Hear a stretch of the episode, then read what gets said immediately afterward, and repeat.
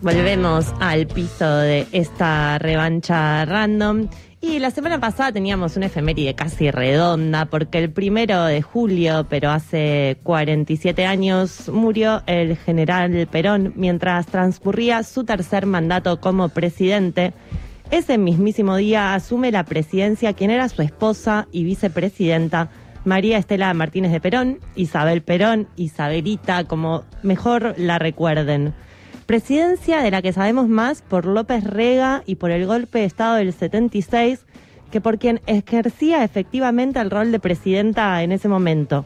Un personaje que eso, no, no sabemos mucho, incluso llegamos a confundir su nombre, su época, su peso en nuestra historia, que es la primer presidenta mujer.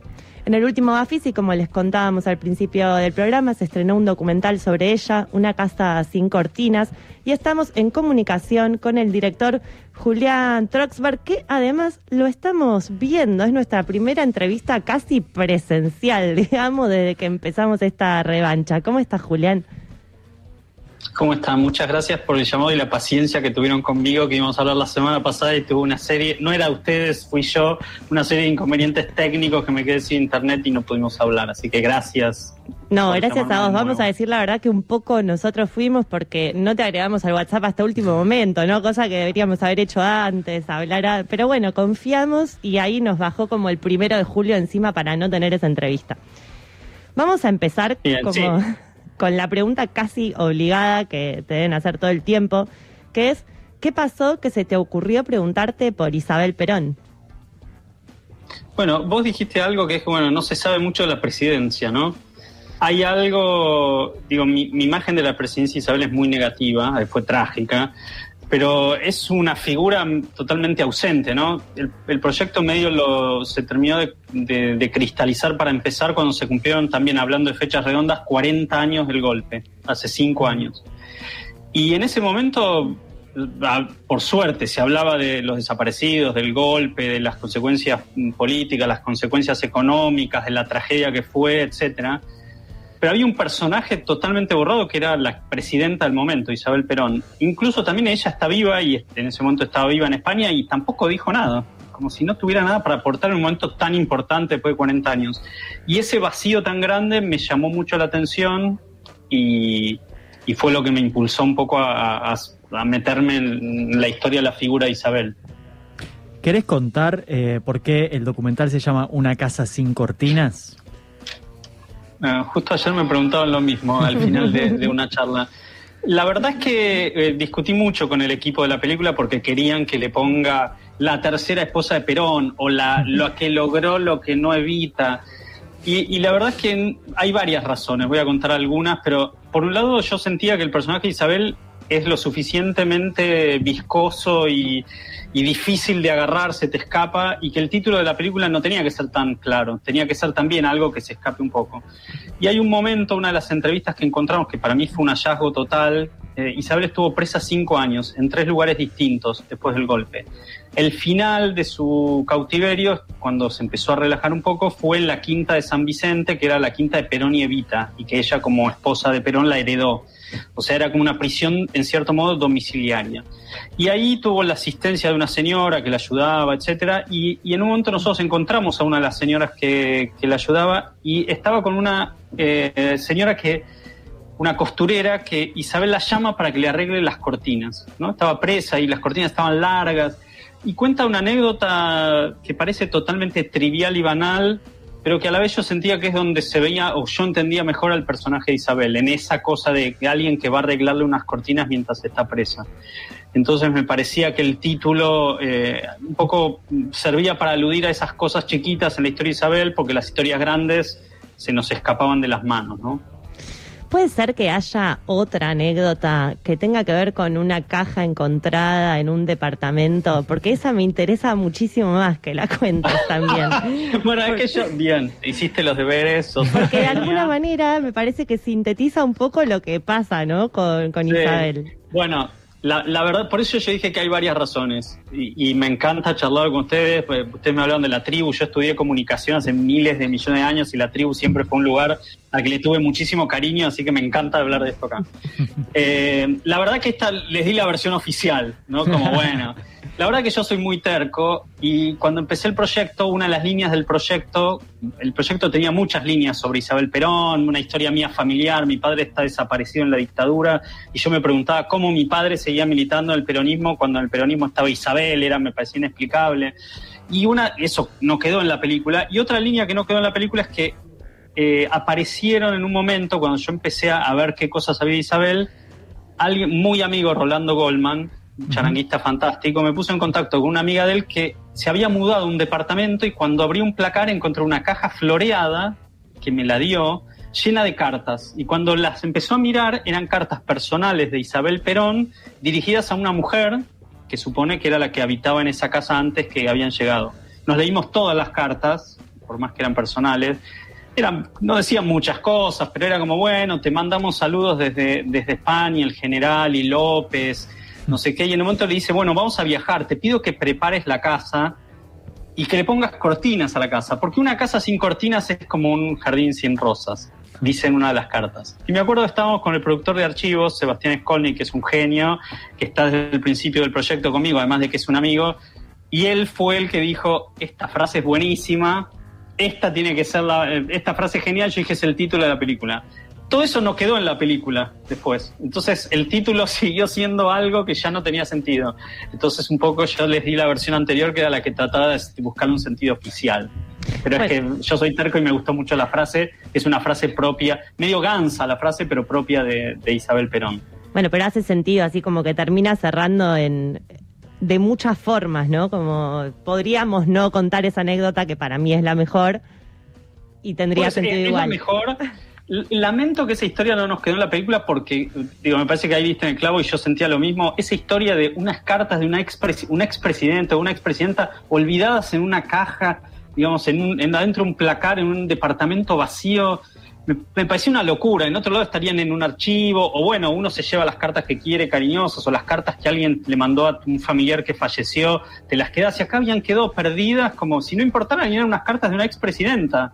¿no? Y hay unas tarjetas, y en un momento se enferma y le manda saludos. Hay son toda una serie de cartas, deben ser como 15, y postales y qué sé yo, que van desde el principio de los 70 hasta que Isabel es presidenta que le invita a la Casa Rosada y eso me volvió loco. Pero también lo que me pasaba es que el documental era un, yo quería hacer un documental que no tuviera nada de ficción ni, ni nada demasiado, digamos, preparado y no encontré muy bien la manera de contar esta historia como yo hubiera querido. En un momento dije, la película tiene que empezar en un departamento vacío con una caja de floreada, pero era como muy armado para el documental que después terminamos haciendo. Las primeras y las últimas imágenes del documental son de Isabel cuando vuelve en los 80. Después de ahí, medio que no se sabe más nada, ¿no? ¿Con qué te encontraste en la búsqueda de testimonios, de historias e incluso en la búsqueda de, Isabel? Después, después de los no, 80 digo, esa es la como las últimas imágenes que tenemos y de hecho decidís empezar el documental con esas imágenes. Eh, pero como que ahí hay un montón de gente, se la ve rodeada y de pronto... Se le pierde el rastro. Se le pierde el rastro. ¿Con qué te encontraste vos en la búsqueda de testimonios, no? Que reconstruyan un poco qué pasó o quién era.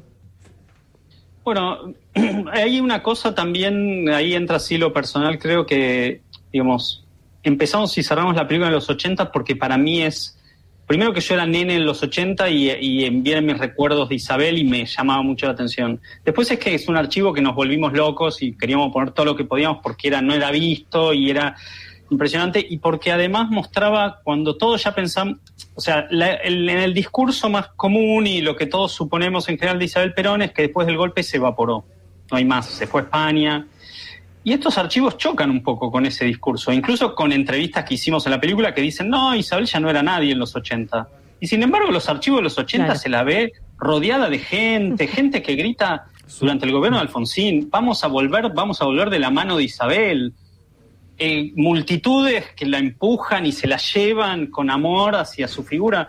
Entonces eso nos llamó mucho la atención. Y, un poco lo que venía después, efectivamente, ella renuncia a la presidencia del partido y empieza a espaciar sus visitas al punto de que ya no viaja más a Argentina en un momento. Y entonces nos pareció que lo que venía después no iba a aportar tanto. Sí hay un hecho importante y es que eh, Isabel estuvo en un juicio por crímenes de lesa humanidad y eso dudamos de ponerlo o no, pero a la vez nos parecía que esto no era una enciclopedia de Isabel, sino una película y que cerraba bien narrativamente con el momento ese de los 80 donde Isabel especialmente con ese archivo en la CGT, que se la ve como medio perdida entre unos hombres ahí, una situación rarísima. Sí, como que medio que pasa desapercibido. Eh, también otra cosa que tiene mucho que ver con esto, que es como una suerte de reafirmación de ella como figura política del peronismo, que es esto que aparece en, la, en su carta, ¿no? La historia juzgará mi lealtad a los principios políticos del peronismo. ¿Esperabas esa respuesta? No, no, no yo no esperaba nada. la película en realidad para mí no iba a ser una película sobre Isabel, sino sobre la memoria que quedaba sobre Isabel. Después en esto fueron cinco años de trabajo, en un momento me cebé y empecé a, llegar a gente tan cercana, porque yo quería llegar a gente que haya tenido algún tipo de relación con Isabel, o sea, no quería que me hable un historiador o un sociólogo, sino gente que estuvo alrededor de Isabel, y en un momento llegué tan cerca que me cebé que podíamos llegar a tener algún contacto. Eh, y entonces la, la, carta está construida en la película narrativamente, pero yo se la dejé al chofer, etcétera. Pero cuando llegó a mi casa la carta, me acuerdo, nos volvimos locos. Estaba mi pareja Jennifer y la abrimos y ella gritaba porque era, yo no me imaginaba iba a escribir.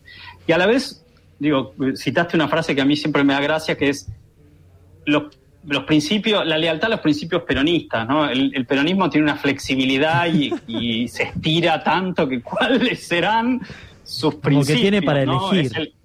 claro, es como la frase de Groucho Marx, estos son mis principios, si no le gustan, tengo otros, ¿no? Un poco, digo, la película está hecha con amor al peronismo, pero yo me preguntaba, bueno, ¿cuáles serán esa, esa lealtad? ¿Qué peronismo? ¿Qué? Bueno, así que, qué sé yo, es parte del enigma ahí de la figura de Isabel eso. ¿Pensás que esa, de alguna manera, esa reafirmación dentro del peronismo incomoda o, que puede incomodar al peronismo en este momento, que aparezca ese documental con esa reafirmación en este momento?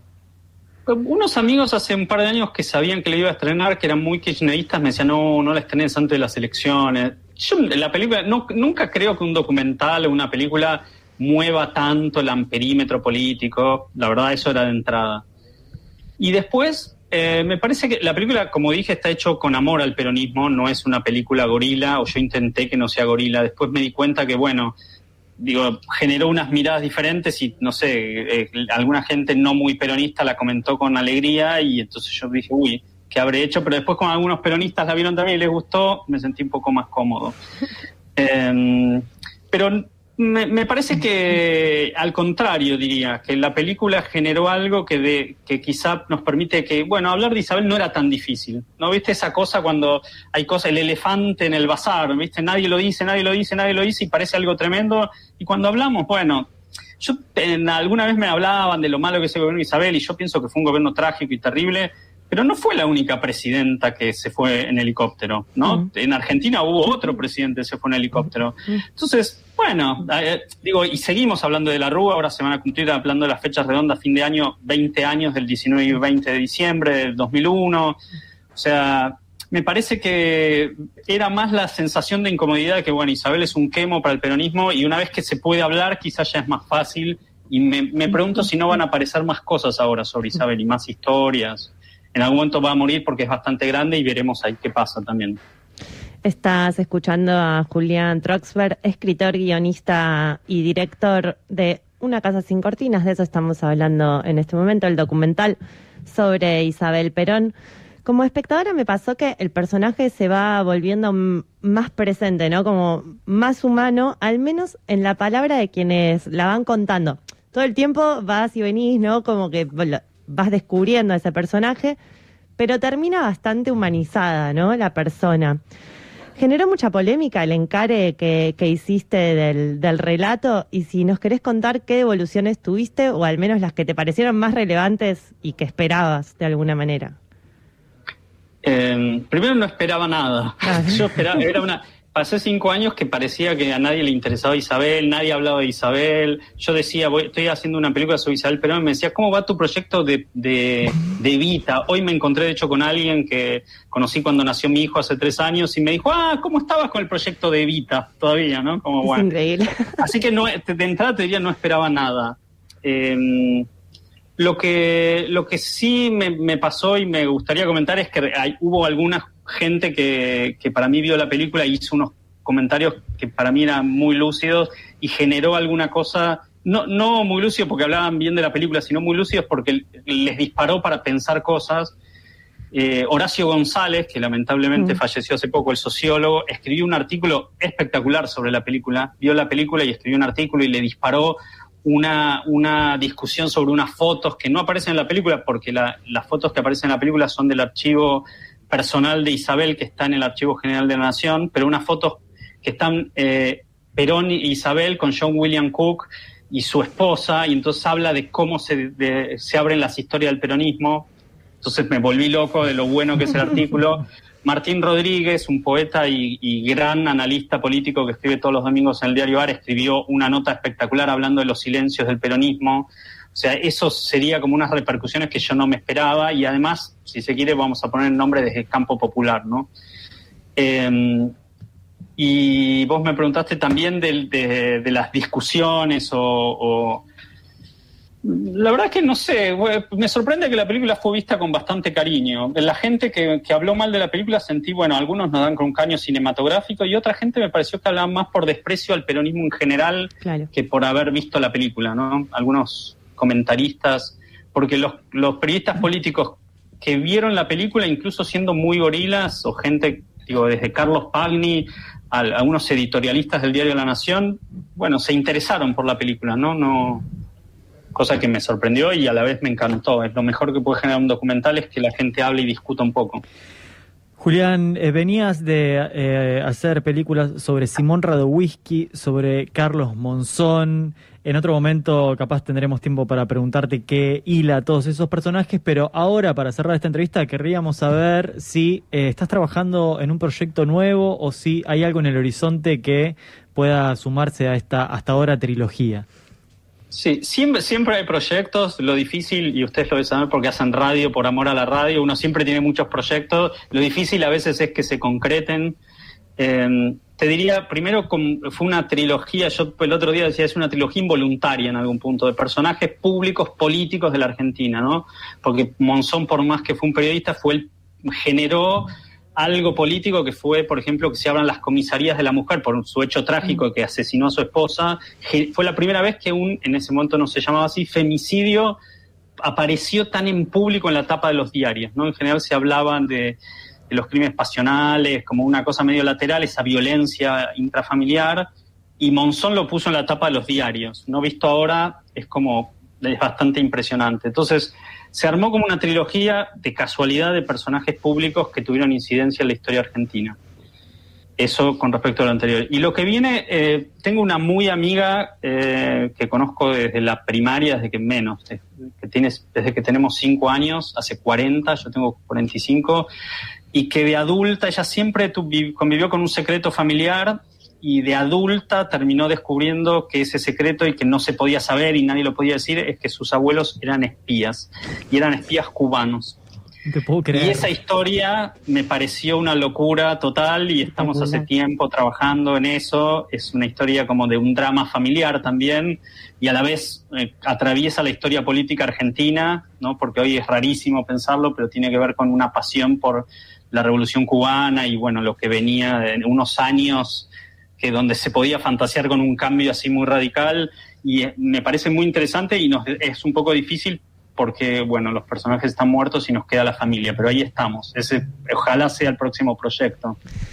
Bueno, Julián, te agradecemos, te dejamos que sabemos que tienes que ir a buscar a, a tu niño al jardín. ¿Dónde estás? ¿Perdón? ¿Dónde estás? Yo vivo en Nueva York. Perfecto, porque acá debatíamos mucho. Unos decían Alemania, yo sostenía que estabas en Nueva York, no sabemos por qué se barajó a Alemania. Dijimos, che, le preguntamos, sí, le preguntemos, así sabemos a dónde está.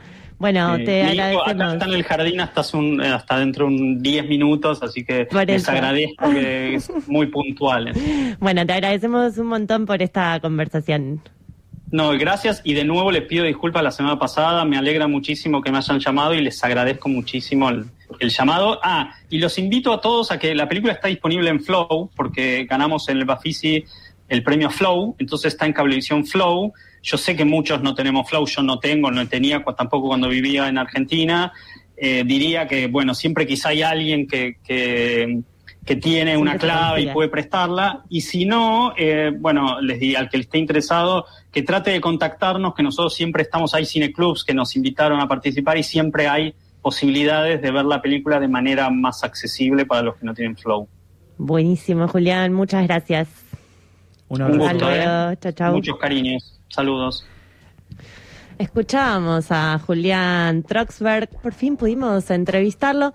Como decía, eh, pueden encontrar la película en Flow o escribir a una casa sin cortinas gmail.com para organizar diversos cineclubs. Podemos hacer cineclubs online, tal vez, organizados por bibliotecas populares. ¿Quién te dice? Bien, eh, y sigue así la revancha random, entonces, de la siguiente manera.